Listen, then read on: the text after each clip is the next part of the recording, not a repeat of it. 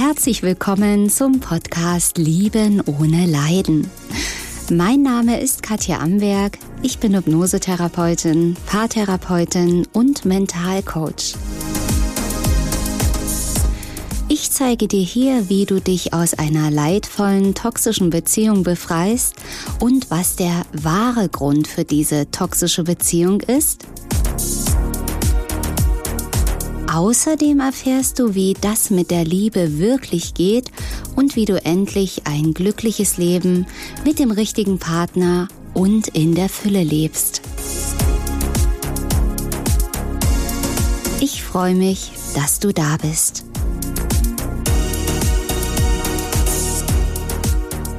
Ja, schön, dass du wieder mit dabei bist. Ja, heute gibt es wieder ein spannendes Thema. Heute geht es rund um die Bindungsangst.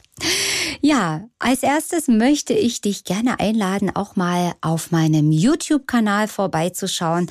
Du findest mich dort unter Katja Amberg, Hypnosetherapie und Coaching.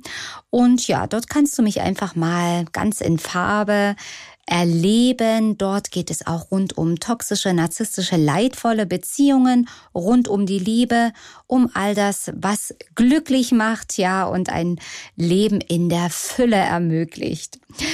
Ja, Bindungsangst, ein großes Thema und wie oft höre ich das jeden Tag in meiner Praxis. Mein Partner hat Bindungsangst oder habe ich Bindungsangst. Und ja, Bindungsangst klingt ja erstmal ziemlich harmlos, klingt ja erstmal überhaupt nicht schlimm. Allerdings ist Bindungsangst auch immer wieder in toxischen, leidvollen Beziehungen zu finden. Also nicht jede toxische Beziehung ist automatisch eine Beziehung mit einem Narzissten oder Psychopathen oder Menschen mit einer Borderline-Störung. Natürlich kann das sein, aber sehr, sehr häufig sind es Menschen, die gar keine psychische Störung haben müssen, sondern einfach nur in Anführungszeichen unter Bindungsangst leiden. Allerdings löst diese Bindungsangst genau solche schmerzhaften Beziehungen aus, weil eben einer immer wieder wegrennt, der andere hinterherläuft. Und natürlich ist nicht jeder Mensch, der unter Bindungsangst leidet, sofort ein toxischer Partner, auf gar keinen Fall. Mm, das passiert oft in Beziehungen, wo diese Bindungsangst sehr, sehr stark ausgeprägt ist und einer oder beide Partner da auch sehr unbewusst sind und beide eben ja, Schmerzen und Wunden aus der Vergangenheit, aus der Kindheit mit sich herumschleppen. Und durch diese Bindungsangst wird in beiden Partnern immer wieder diese Angst getriggert und auch die Muster immer wieder getriggert.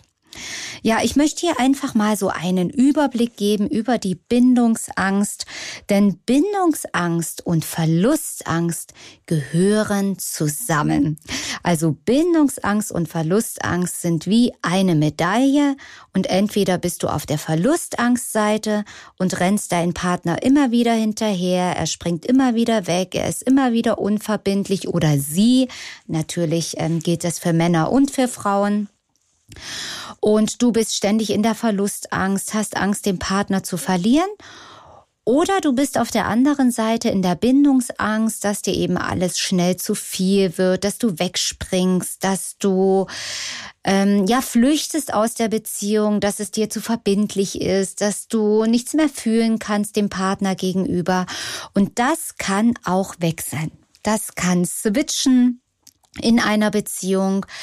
Ähm, kann sein, muss nicht sein. Es kann auch sein, dass du in einer Beziehung nur Verlustangst hattest und in der nächsten Beziehung hattest du, warst du im Bindungsangstmodus, weil eben der Part, mit dem du zusammen warst, viel, viel mehr Verlustangst hatte und du dann in diesen Bindungsangstpart rübergeswitcht bist sozusagen. Und es kann aber auch in Beziehungen geschehen, dass zum Beispiel du erst in der Verlustangst bist und der Partner aus welchen Gründen auch immer dann plötzlich verfügbar ist und du dann merkst, uh, jetzt wird mir das aber hier zu eng oder du entliebst dich plötzlich und dann switchst du in den Bindungsangstmodus. Ja, die Bindungsangst bei sich selbst zu erkennen, ist oftmals gar nicht so leicht. Viel leichter ist es bei sich die Verlustangst zu bemerken, weil die ist ja präsent. Die ist sowas von auf dem Servierteller, die kannst du nicht übersehen und nicht überfühlen, sozusagen. Bei der Bindungsangst dürfen wir schauen, gibt es zwei verschiedene Formen. Und zwar gibt es einmal die aktive Bindungsangst und auch die passive Bindungsangst. Die aktive Bindungsangst ist praktisch, ja, dieses aktive Wegrennen aus der Beziehung.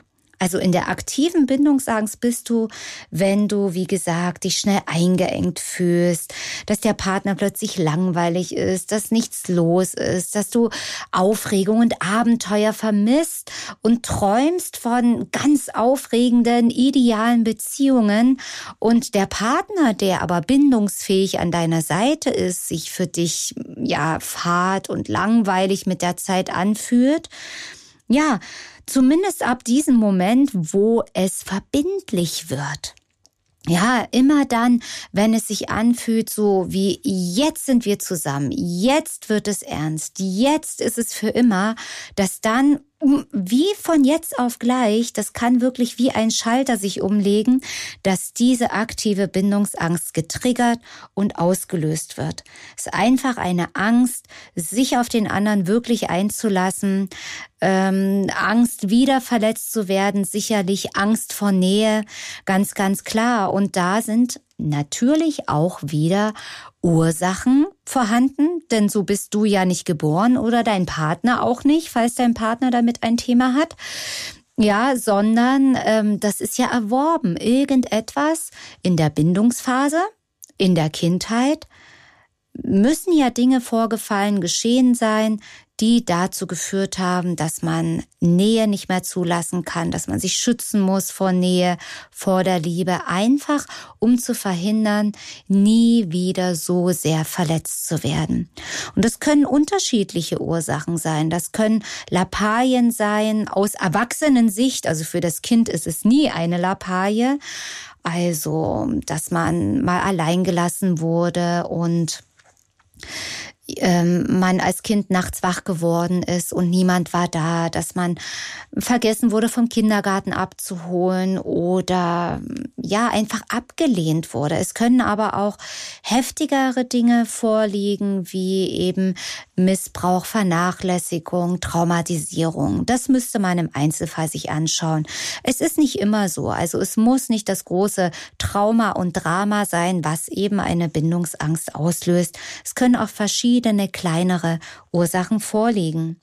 Auf jeden Fall, ja, also dieses plötzliche Entlieben ist auch ein Zeichen von Bindungsangst, von aktiver Bindungsangst was du aber oder dein Partner gar nicht so empfindet. Also die Menschen, die Bindungsangst haben, spüren nicht unbedingt, ich habe jetzt Angst vor Nähe, ich habe jetzt Bindungsangst, sondern sie fühlen nichts mehr. Sie denken tatsächlich, ich habe mich geirrt, ich habe mich entliebt. Das ist nicht immer bewusst bei Menschen, die gut reflektieren können, die durchschauen sich im Laufe der Zeit und bemerken, wenn das schon öfter passiert ist, aha, jetzt flüchte ich wieder aus der Beziehung. Oder dass man Fehler am Partner findet, dass man viel kritisiert, wie du schaust, wie du guckst und das stört mich an. Sucht dann das Haar in der Suppe und spürt dann und merkt dann gar nicht, dass das Bindungsangst ist, aber dass genau eben diese Probleme, die man damit heraufbeschwört, diesen Streit, den man dann einfach ja heraufbeschwört, einfach nur dazu dient, Distanz herzustellen, um diese Angst nicht mehr zu fühlen. Das läuft sehr häufig unbewusst ab. Nicht immer, aber sehr häufig. Ja, also eben Anzeichen aktiver Bindungsangst können noch sein, sich wie eingefangen fühlen, wie in der Falle zu fühlen. Ja, dass man Ausreden findet, ich habe so viel zu tun, ich habe so viel Probleme, dass der Partner einfach nur noch nervt, dass es einfach zu viel, diese Fluchtimpulse kommen, diese Panik äh, kommt, sich einfach verfolgt zu fühlen, vereinnahmt und kontrolliert zu fühlen. Und dass die Leidenschaft zack auf den Nullpunkt runterfällt. Interessanterweise passiert dann nämlich das Phänomen, wenn der Partner dann wirklich geht und sagt so, jetzt habe ich aber die Schnauze voll, immer springst du weg, wir wollten jetzt gerade zusammenziehen und plötzlich ist alles falsch an mir und der Partner hat den Selbstwert und geht. Dann plötzlich verwandelt sich diese Bindungsangst in Verlustangst. Das ist das, was ich am Anfang gesagt habe, dass Bindungsangst und Verlustangst wie eine Medaille sind und miteinander zusammenhängen. Denn in dem Moment, wo der Partner nicht mehr bedrohlich ist, nicht mehr zu nahe kommt oder auch durch Fremdgehen auf Abstand gehalten wurde, ja, Fremdgehen, um Distanz herzustellen, ist auch ein sehr, sehr schmerzhaftes Mittel, ja, um diese Bindungsangst nicht zu fühlen. Ist natürlich mega schmerzhaft für den Partner und auch von den bindungsängstlichen Menschen nicht immer bewusst gemacht. Ja. Aber dann in dem Moment, wo der Partner wirklich sagt, okay, dann bin ich jetzt weg, dann switcht der bindungsängstliche Mensch ganz schnell in die Verlustangst, hat plötzlich wieder Gefühle, plötzlich wieder Sehnsucht und dann wird sich wieder bei dem Partner gemeldet, hier bin ich wieder, ach, was habe ich angestellt, ich bin so schlimm, ich bin so böse und dann wird ganz viel bereut, was auch wirklich sehr häufig ernst gemeint ist und so gefühlt wird. Also es ist nicht immer so, wie es eben in toxischen Beziehungen ist, dass das nur eine Manipulation ist, nur eine Strategie ist. Bei narzisstischen, psychopathischen Menschen ja. Aber bei ich sag mal, normalen Anführungsstrichen, bindungsängstlichen Menschen kann das wirklich so gefühlt werden. Die bereuen das wirklich, die erkennen, oh Gott, wie habe ich meinen Partner vor den Kopf gestoßen oder meine Partnerin, wie schlecht habe ich sie behandelt. Und das wird dann bereut. Und in diesem Moment fühlen sie ja die Bindungsangst nicht und sind tatsächlich davon überzeugt, jetzt kann ich Nähe zulassen. Ja, aber nur deswegen, weil der Partner noch schön weit weg ist. Aber sobald man sich wieder näher kommt, sobald wieder diese gewohnte Nähe hergestellt wird, zack, geht wieder der Schalter rum, aktive Bindungsangst schaltet sich ein, man ist, man springt wieder weg, der Partner ist wieder verletzt. Und daraus entstehen sehr häufig mega schmerzhafte On-Off-Beziehungen. Der Partner, der andere versteht es nicht, was los ist. Er schwört, der aktive Bindungsängstler schwört immer wieder die Liebe, springt dann wieder weg, sobald man wieder weg ist. Ähm, ja, es geht einfach immer wieder von vorne los. Hin, her, ja, nein, ich will dich, ich will dich nicht. Ja, ich will dich so ein bisschen. Und das wird nie aufhören, es sei denn, einer von beiden fängt an, an sich zu arbeiten. Und jetzt könnte man denken, ja, ja, der Mensch mit der aktiven Bindungsangst, der immer wieder wegrennt, der ist der Böse oder der Schuldige, der muss mal anfangen, an sich zu arbeiten. Das ist von der, von außen sicherlich so zu betrachten, aber es hat immer etwas mit beiden Partnern zu tun. Und du kannst bei dir schauen, okay, weil wenn dein Partner aktive Bindungsangst hat, kannst du davon ausgehen, dass du auch ein Thema mit Bindungsangst und Verlustangst hast. Geht gar nicht anders. Denn spiegelbildlich ist das, was in dir vorhanden ist, auch im Partner vorhanden und auch umgekehrt. Bei dem einen ist es sichtbar, bei dem anderen ist es unsichtbar. Bei dem einen ist es an der Oberfläche fühlbar, bei dem anderen gut versteckt. Also du hast, wenn du ganz ehrlich mal in dich reinfühlst und schaust, auch eine Art Bindungsangst, Verlustangst, die vielleicht gerade noch sehr gut versteckt ist. Denn was wäre denn, wenn tatsächlich dein Partner wirklich nicht nur für einen Moment, nicht nur für zwei, drei Wochen, sondern wirklich dauerhaft bei dir wäre? Oder sich für dich entscheiden würde, falls ihr jetzt noch nicht richtig zusammengekommen seid.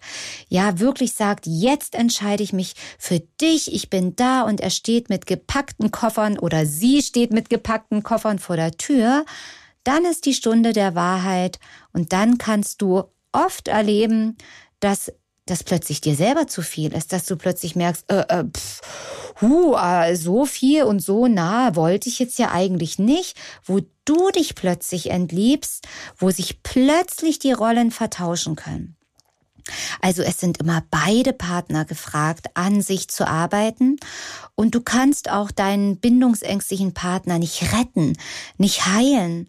So ungefähr ja, ich will ihm ja zeigen, wie lieb ich das meine. Ich will ihm beweisen, dass ich, dass ich ihm nicht so verletze wie in der Kindheit, dass ich die Gute oder der Gute bin. Das, das funktioniert aber nicht, weil du kannst den anderen auch nicht mit deiner Liebe heilen. So ungefähr. Aber ich bin ganz ungefährlich. Du brauchst vor mir keine Angst haben. Du willst doch auch nur Liebe. Ach, ich kann das so gut verstehen, weil ich das ja früher auch alles gedacht habe und versucht habe. Aber es funktioniert nicht. Das kann jeder eben nur für sich heilen und lösen. Das kannst du dem anderen nicht abnehmen. Es muss jeder bei seinen eigenen Themen aus der Kindheit heilen. Denn es ist so, guck mal, der Partner hat ja Angst vor der Liebe der hat ja eben Angst. Und wenn du mit deiner Riesenliebe, mit deinem Riesenherz auf ihn zugehst, das ist wie wenn jemand Spinnenphobie hat. Also so eine kleine süße Spinne ist ja auch nicht lebensbedrohlich, so eine ganz kleine süße Spinne. Und viele haben ja davor auch Angst. Aber wer eine Spinnenphobie hat, da kann die Spinne noch so klein und süß sein, der wird schreiend weglaufen. Also die Strategie funktioniert leider nicht. Also schau einfach mal bei dir, wo du auch Bindungsangst hast oder Verlustangst hast oder auch, jetzt kommen wir zum nächsten Teil, passive Bindungsangst hast. Die gibt es nämlich auch und die ist richtig, richtig gut versteckt.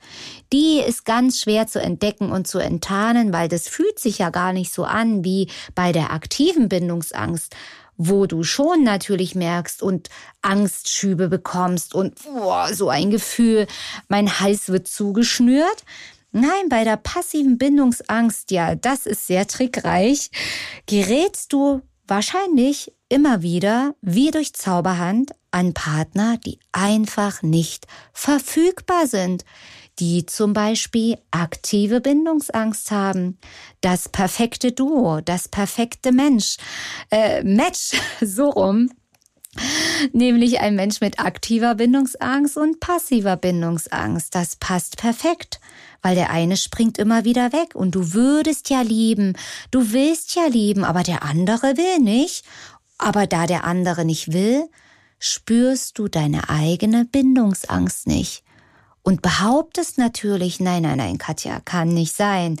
Ich bin die oder derjenige, der lieben kann. Ich konnte noch nie so lieben. Ich konnte noch nie mein Herz so aufmachen. Ich kann Nähe richtig gut aushalten. Und man bemerkt nicht und du bemerkst vielleicht nicht, dass es nur deswegen möglich ist, weil der andere nicht verfügbar ist, weil der nicht da ist, weil er sich nicht entscheidet, weil er vielleicht noch mit der Ex irgendwie verbandelt ist oder in Affären, Themen ihr drinnen hängt. Wäre der verfügbar, da haben wir das gleiche mit den gepackten Koffern vor der Tür, würdest du in die aktive Bindungsangst vermutlich reinrutschen. Ja, dass du dich vielleicht, die passive Bindungsangst erkennst du eben auch, dass deine Partner oder Partnerinnen immer irgendwie gebunden sind, verheiratet sind oder frisch getrennt sind und die alte Beziehung noch nicht verarbeitet haben, viel noch mit der Ex oder dem Ex zusammen machen müssen, da irgendwie noch nicht raus sind und deswegen so nur mit so einem Fuß in der Tür haben, nicht richtig da sind auch sehr ähm, faszinierend ist es zu sehen, wie traumwandlerisch sicher passive bindungsängstliche Menschen Fernbeziehungen haben. Ja, ungewollt. Ja, ich verliebe mich immer in Menschen, die drei bis vierhundert Kilometer oder noch weiter weg wohnen. Ja, da, auch das ist kein Zufall. Wenn das öfter passiert, denn da ist ja die Distanz schon eingebaut, die sichere Distanz, denn dieser Mensch kann ja gar nicht jeden Tag da bei dir auf der Matte stehen und dich vielleicht einengen. Das ist dir natürlich nicht bewusst. Ja, deswegen möchte ich es ja hier bewusst machen. Ja, oder dein Partner oder deine Partnerin hat immer wieder Probleme, irgendwelche Gründe, irgendwelche Krankheiten. Immer wenn ihr euch sehen wollt, dann wird er oder sie krank oder es ist irgendwas kommt dazwischen mit der Arbeit oder den Kindern. Gerade dann, wenn es so richtig schön werden soll, kommt immer irgendwas aus heiteren Himmel dazwischen. Und ja, und natürlich eben auch dieses On-Off-Muster, dieses Hinterherrennen, in der Verlustangst drin hängen, schwören können, dass du ja nur die Liebe möchtest und durch diese passive Bindungsangst erkennst du nicht, dass du eigentlich genauso wenig Nähe aushalten kannst, zulassen kannst. Aber du kommst gar nicht erst dahin. Und ja, das ist sehr trickreich vom Unterbewusstsein. Aber wenn du das erstmal erkannt hast, kannst du ja jetzt, ja, etwas dagegen tun und deine unbewussten Muster einfach mal aufspüren. Und ja, du möchtest ja sicherlich auch was daran ändern. Und wenn du das in dir änderst, du kannst meine Kurse dafür nehmen. Level 1 und 2 gibt's auch als Komplettpaket, wo du zum Beispiel die Bindungsmuster aus deiner Kindheit auflösen kannst. Kannst auch starten gerne mit der Selbsthypnose Ursachen finden und auflösen. Auch da kannst du deiner Verlustangst, Bindungsangst, egal ob aktiv oder passiv, auf den Grund gehen. Und ja, dann wird sich eben ganz viel verändern, dass du dich eben nicht mehr in die bindungsängstlichen Menschen verliebst, die immer wieder wegspringen. Du wirst dann spüren, dass du selber viel mehr Nähe aushalten kannst, dass nicht mehr dieser Fluchtimpuls kommt, dass nicht mehr dieses Gefühl kommt, vereinnahmt zu werden, dass dann der Weg wirklich möglich ist vom Verliebtsein und von diesen Sehnsuchtsanfällen. Ähm, ja, also du in bindungsängstlichen Beziehungen kommst du selten über diese Schwelle der Verliebtheit, Sehnsuchtsanfälle, Qualen, Leiden. Du kommst gar nicht in diesen Modus, wo die wirkliche Liebe auf dich wartet. Und dann kann sich aber eine Tür aufmachen. Und all das ist viel, viel schöner als diese Dauerverliebtheit, also diese, ähm, dieses Gehypen, ja, dieses, dieses, diese gehypte Liebe, diese idealisierte Liebe, weißt du, dieses süchtige, dramamäßige, drogenmäßige Leiden in den Beziehungen, was wir so sehr verwechseln, dass das die Liebe wäre. Ist sie nicht. Das ist Drama und Schmerzliebe. Und wir hören es jeden Tag im Radio, in jedem Liebeslied, in jedem Hollywood-Film. Wird uns das als die Liebe verkauft? Es ist aber mehr Leiden als die Liebe. Und Liebe ist aber alles andere als Leiden. Und ja, dazu möchte ich dich einladen, deine Bindungsangst, Verlustangst, was auch immer anzuschauen aufzulösen. Ja, und wie das alles geht, hast du heute ja erfahren. Und wir werden uns noch viele andere Dinge dazu anschauen. Ich freue mich schon drauf. So, meine Lieben, das war heute wieder eine neue Folge hier auf meinem Podcast Lieben ohne Leiden. Schau gern mal bei YouTube vorbei, wenn du mich mal in Farbe sehen möchtest oder auch gern auf meiner Website www.liebenohneleiden.de. Abonniere meinen Kanal und denke immer daran, jeder Tag ist ein Geschenk. Tschüss, bis zum nächsten Mal, deine Katja Amberg.